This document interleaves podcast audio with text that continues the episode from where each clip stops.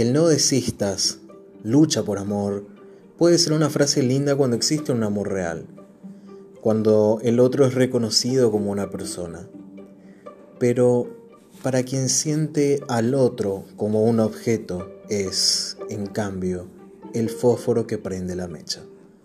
Soy el licenciado Nicolás Palomino, psicólogo clínico, y este es el quinto capítulo de la cuarta temporada de Sin Diván, el único podcast de psicología que puedes escuchar desde tu zona de confort. Hoy estaremos hablando sobre qué piensa un acosador. Pónganse cómodos, preparen algo para comer o para beber y comenzamos. Sean todos muy bienvenidos a este quinto capítulo de la cuarta temporada de Sin Diván Hoy estamos hablando sobre un tema bastante controversial y que considero bastante actual más que nunca, a lo menos a la luz de tantas noticias últimamente tristes y difundidas con suma urgencia para darnos cuenta de en qué tipo de sociedad nos estamos convirtiendo. Por sobre todo tras distintos sucesos que han ocurrido en nuestro país, acá en Paraguay, en Argentina y en otros lugares del mundo también. El acoso. Planteé varias preguntas justamente en la página de Instagram, arroba psicopalomino, que me recomiendo que me sigan también para poder estar al tanto de este programa y de tantas cosas más. Por si quieren agendar una consulta también, son más que bienvenidos. Pues bien, empecemos. ¿Qué es el acoso? Primeramente, para entender qué es el acoso, tenemos que entender que es una dinámica entre dos personas, por lo menos, en la que se ve de parte de una un comportamiento obsesivo, reiterativo en la vida de la otra persona donde no existe un vínculo real, un vínculo emocional real, sino que más bien está todo en la cabeza de la persona que ejerce este tipo de control. De ahí que tenemos distintos tipos de acosos que vamos a ir detallando detenidamente. Y una de las primeras preguntas que se hacían justamente era si el trastorno es, o sea, perdón, si el acoso es un trastorno psicológico. El 60% había respondido que no, que son cosas distintas, y un 40% había dicho que sí, que son lo mismo. Pero no, a ver, una persona que acosa no necesariamente está pasando o padece un trastorno psicológico. Acá incluso una persona sana psicológicamente puede incurrir en conductas de acoso. Exactamente, así como lo acaban de escuchar. Porque en el acoso más que nada interviene la educación de la persona por sobre sus rasgos de personalidad. ¿Qué tenemos acá? Incluso muchas personas, muchas de nuestras generaciones, 90, 2000, fines de los 80, van a tener muy presente este término que es el amor romántico, que hoy en día lo estamos empezando a ver de un modo distinto. Y como ya dije en distintos posteos y en distintos programas, no significa que el amor el romanticismo esté mal, pero hay ciertos límites. No significa que no tengas que tener detalles con la persona que te gusta, con la persona de la cual estás enamorada y que te ama a vos. Es distinto. Estamos hablando de cuando el amor cede las barreras de lo privado, de lo íntimo, de lo individual. ¿sí? Acá tenemos muchas veces, como, como introducía justamente en este programa, la frase de lucha por amor, no desistas nunca. Y la otra persona capaz no te quiere, está en todo su derecho de no quererte. Pero ¿qué pasa cuando seguís insistiendo? ¿Se entiende la diferencia? Ahí estamos empezando a hablar de acoso. Y ojo, no quiero que se me interprete mal, no siempre el acosador está buscando tener una relación amorosa íntima. Hay muchos contextos distintos y ya los vamos a estar viendo. Pero primeramente querría ver con ustedes cuál es el perfil psicológico del acosador. Y estar citando una lista de detalles, pero no necesariamente todos deben cumplirse a cabalidad. Pueden haber algunos de ellos, puede haber dos de ellos incluso, y ya podríamos estar hablando a tientas de una persona acosadora. ¿Sí? Primeramente tenemos que la persona que acosa es una persona egoísta, una persona que está pensando en su propio bien más allá del de las otras personas, más allá del de la persona a la cual apunta, a la cual quiere llegar La persona acosadora es una persona egoísta, una persona que no está viendo el punto de vista del otro por más que diga quererlo, por más que diga amarlo o tener cualquier otro sentimiento bastante elevado hacia esa otra persona. Vemos comportamientos narcisistas como otra característica. Es muy común de varios acosadores este sentido desmedido de su propia importancia. A muchos de ustedes y a muchos de ustedes les sonarán, por ejemplo, frases como eh, lo que quiero lo tengo y hoy yo te quiero a vos y por ende te voy a tener. Ese tener ya es una frase, ya es una palabra bastante complicada. Porque acá no estamos hablando de que vos quieras estar conmigo, sino de que vos vas a estar conmigo porque vas a ser mío. Mía, en mi caso, ¿verdad? pero a ver, veamos esto.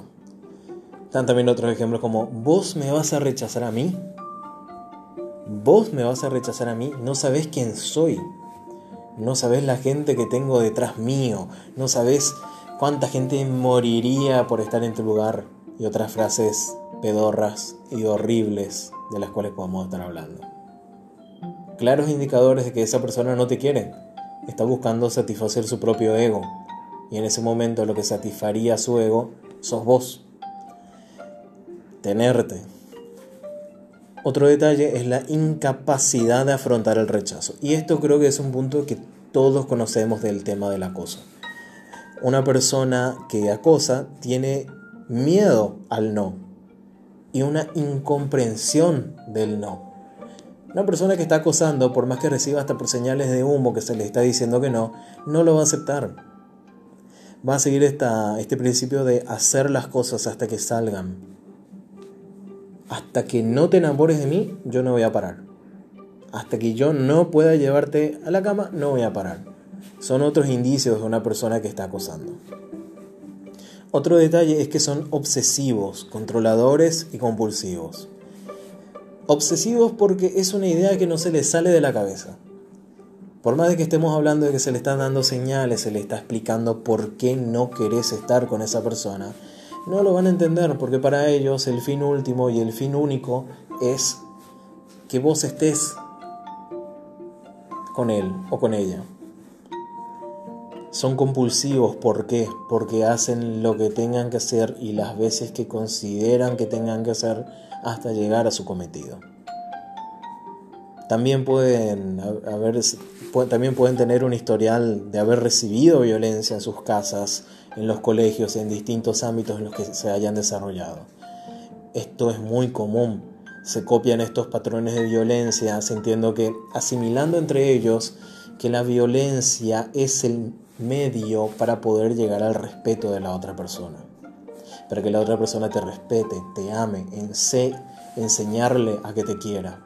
Y esto es algo muy erróneo, lo sabemos de por sí, pero parece ser que todavía lo tenemos que seguir explicando y lo vamos a seguir explicando hasta que aprendamos de que esta no es una conducta sana, no es una conducta que lleve a algo constructivo. Lo siguiente también son los celos. Esto puede sonar muy drástico y no estamos refiriéndonos al asesinato, pero hablamos de eliminar a la competencia. Una persona que te está acosando va a hacer lo posible para que vos te desvincules de las personas que también reciben tu cariño, que también reciben tu aprecio. Ya sean amigos, ya sean familia, ya sean compañeros de trabajo, ya sean otros pretendientes, por así decirlo, por llamarlo mal y pronto, a lo cual un Christian Grey lo, hubiese, lo hizo en una película, o un H, justamente la que analizábamos la otra vez, esta película 3 metros sobre el cielo, entre tantas más. Son manipuladores. ¿Por qué son manipuladores? Si vos no me haces caso, yo me voy a matar. Eh, yo no voy a parar hasta el día que me digas que sí. Y si me, si me decís que no, sos una basura de persona. Sí, con ese nivel de palabras que entresaqué de distintas entrevistas, de distintas consultas de personas que recibieron acoso de parte de otros, estoy elaborando este programa. Lo siguiente es la dependencia emocional altísima que tienen estas personas, ese miedo e inseguridad en sus relaciones, ese miedo que les hace pensar de que si no ejercen control, van a perder a esa persona a la cual quieren. Lo siguiente es el hecho de que sienten que deben forzar antes que merecer. Forzar a que la otra persona enseñe, aprenda a quererles. Forzar a que la otra persona quiera estar con ellos antes que merecer, antes que dejarlo a la voluntad de la otra persona. Y por último, quiero destacar esto que me parece bastante importante y que se ve muchísimo en los casos de acoso, que es que primeramente estas personas pueden mostrarse, mostrarse bastante atractivas en un sentido emocional, en un sentido afectivo e incluso en un sentido estético a las personas, ante las personas a las cuales van a acosar. Para bajarlo un poco más a tierra, y como siempre, memes y los Simpsons son una buena combinación, tenemos este meme del señor Burns que viene llegando con flores y chocolates diciendo, al cual ya le pusieron distintas frases como, le diste me gusta a mi publicación, vi que me saludaste el otro día, eh, me devolviste la plata que se me cayó el otro día, etc. Así funciona. De repente pudo haber habido un gesto mal interpretado de sus partes lo cual lo consideran como una clara señal de amor, una clara, señor, una, perdón, una clara señal de que la persona les ama y que por ende tienen que luchar por estar con ellos. no es así, no es así, evidentemente no es así, eso todos lo sabemos. Pero créanme, en la mente de un acosador, de una acosadora, esto es algo muy recurrente. Pero también, ah, si llegaste hasta este punto, te estarás preguntando cuáles son los tipos de acosadores, porque supongo que no hay un solo tipo de acosador. Supongo que hay distintas formas y distintas motivaciones para un acoso. Sí, los hay. Quiero citar cinco ejemplos más, más tipificados clásicamente, en los que primeramente tenemos a los rechazados. Acá es donde sí hubo una relación sentimental o medianamente íntima, en la que la persona que fue rechazada, la persona a la que le terminaron esa relación, sigue peleando por volver con esa otra persona. Ojo. Una cosa es cuando hubo sentimientos de por medio, ahí es todo lícito. El querer luchar por una relación. Pero acá lo que pasa es lo siguiente, la relación ya se terminó, la persona fue rechazada, pero quiere reivindicarse, no tanto con el cariño de la otra persona a la cual está apuntando, sino más bien con su propio ego, demostrarse, yo sí valgo más que esto. Y mira, sigo en tu vida porque quiero que te des cuenta de lo que te perdiste, quiero que te des cuenta de lo que, de lo que yo soy y por lo que me cambiaste, por ejemplo. Siguiendo tenemos a los resentidos, los acosadores resentidos, que son básicamente, y para decirlo en palabras millennials, haters extremos. Alguien a quien le caes mal, a quien que no, que no le conoces, pero que vos dijiste algo que no le cayó bien, que no le gustó, y que por ende se dedica a hacerte la vida imposible. Estos hay muchísimos. Y no hace falta ser famoso, no hace falta ser una figura pública para tener uno. Luego tenemos a los buscadores de intimidad, que son básicamente los que quieren llegar a tener algo más íntimo, casi 100% de las veces una relación sexual, en busca, o sea, por medio del acoso. Acá tenemos, por ejemplo, los tipos de bar, por ejemplo, que de repente se acercan a una, una chica y le dicen, pero sos hermosa, sos tal cosa, y que hace una, tan solita y sin novio, frase horrible. Y justamente acá que vemos, sufren un rechazo, la chica le dice no, no estoy interesada, gracias, o tengo novio, o viene con mis amigas, etc. Y recibe todo tipo de improperios. Pero vos, ¿quién te crees que sos? ¿Te parece que voy a estar peleando por vos, etcétera? Cuando hace 5 segundos le decía que era la mujer más maravillosa del mundo. Sí, así, evidentemente, ahí se cayó la careta en dos segundos. Luego tenemos a los incompetentes sociales que son los más clásicos. A ver, acá estamos hablando de personas que no tienen una idea de cómo en realidad se llega a concretar una relación interpersonal de una manera sana, de una manera espontánea, perdón. Acá tenemos las personas que sienten que deben de forzar un vínculo para que éste exista.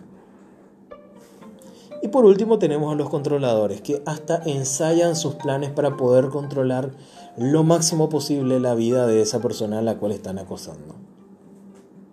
Muchas veces esto está bajo el disfraz de yo te estoy cuidando, yo te cuido, yo te cuido por eso intervengo tu cuenta de banco, yo te cuido por eso cuido a la gente con, eh, o sea, veo la gente con la que vos salís, veo la gente con la que compartís, por eso reviso tu celular. Si todas estas frases le parecieron de los más desquiciadas, excelente, no son acosadores, pero esto existe. Pues bien, entonces, ¿qué hacemos cuando estamos siendo víctimas de acoso? ¿Qué hacemos cuando somos víctimas de acoso? Lo más recomendable es denunciar, primeramente, denunciar. ¿Por qué? Porque el acosador no va a parar. La persona acosadora no va a parar. Existen contados con las manos casos en los que los acosadores se retractaron en medio de todos sus actos.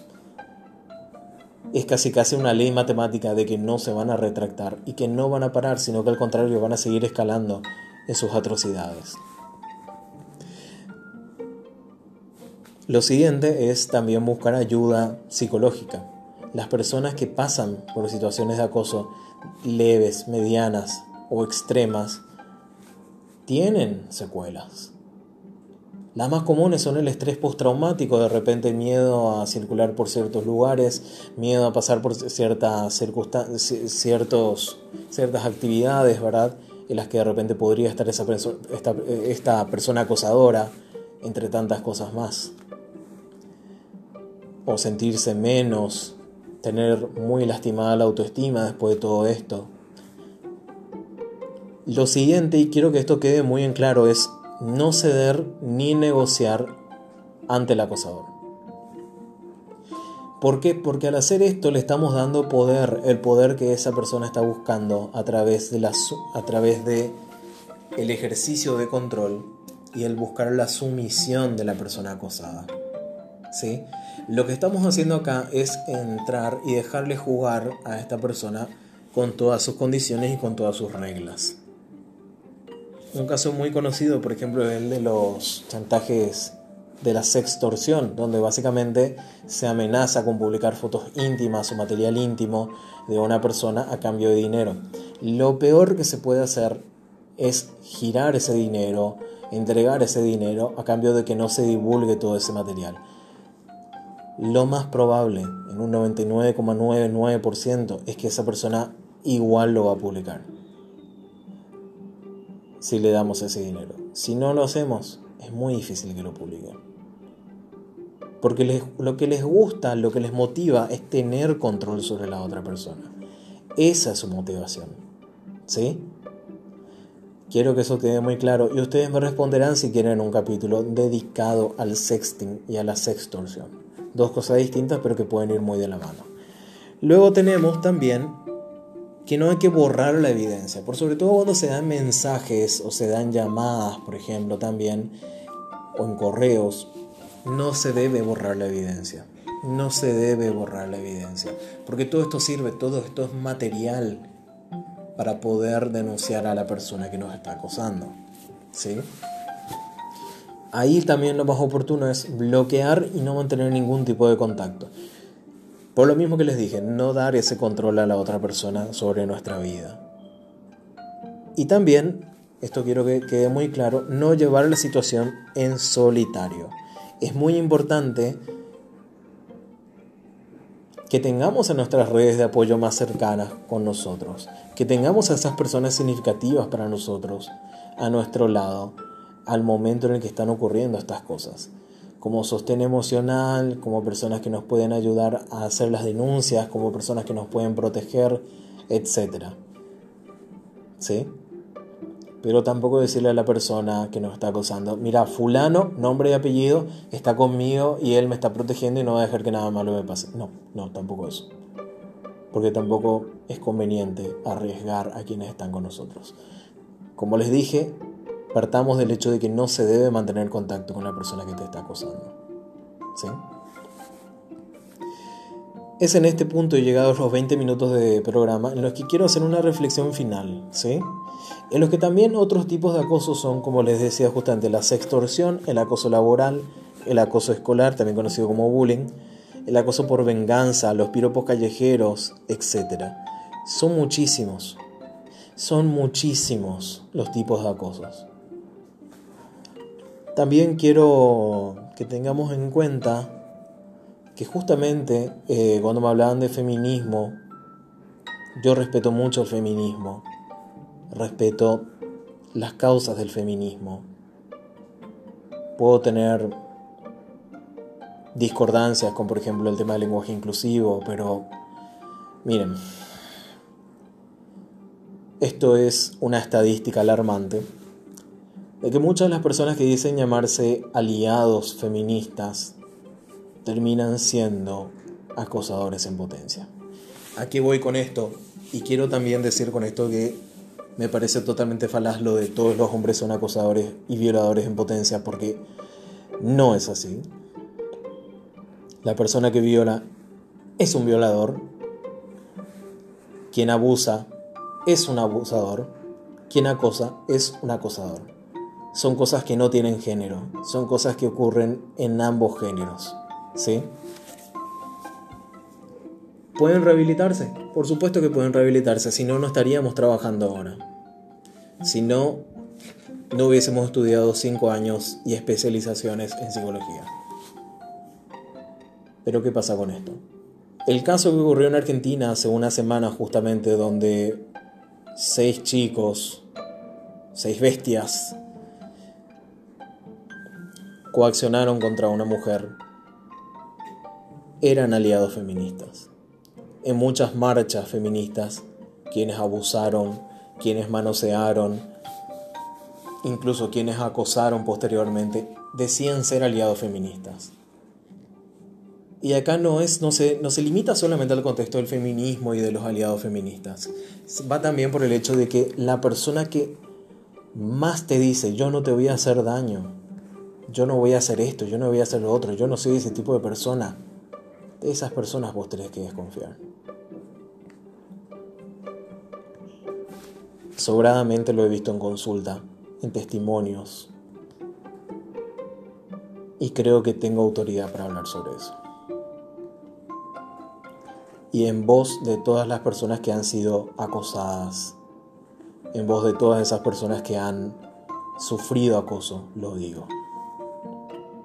Por último, la violencia nunca enseñó a nadie y la violencia nunca enseñó a amar. Con este final un poco reflexivo quiero cerrar este programa llamándoles justamente a la reflexión y a la información, a que conozcan más sobre este tema, porque nadie está exento del acoso, nadie ha exonerado el hecho de no sufrir acoso alguna vez en su vida. Es algo que nos puede pasar a todos y nadie se lo merece. Ojo, nadie se lo merece. Soy el licenciado Nicolás Palomino, psicólogo clínico, y este fue el quinto capítulo de la cuarta temporada de Sin Diván, el único podcast de psicología que puedes escuchar desde tu zona de confort. Nos estaremos escuchando oportunamente con otro tema que ustedes quieran escuchar. Chao, chao.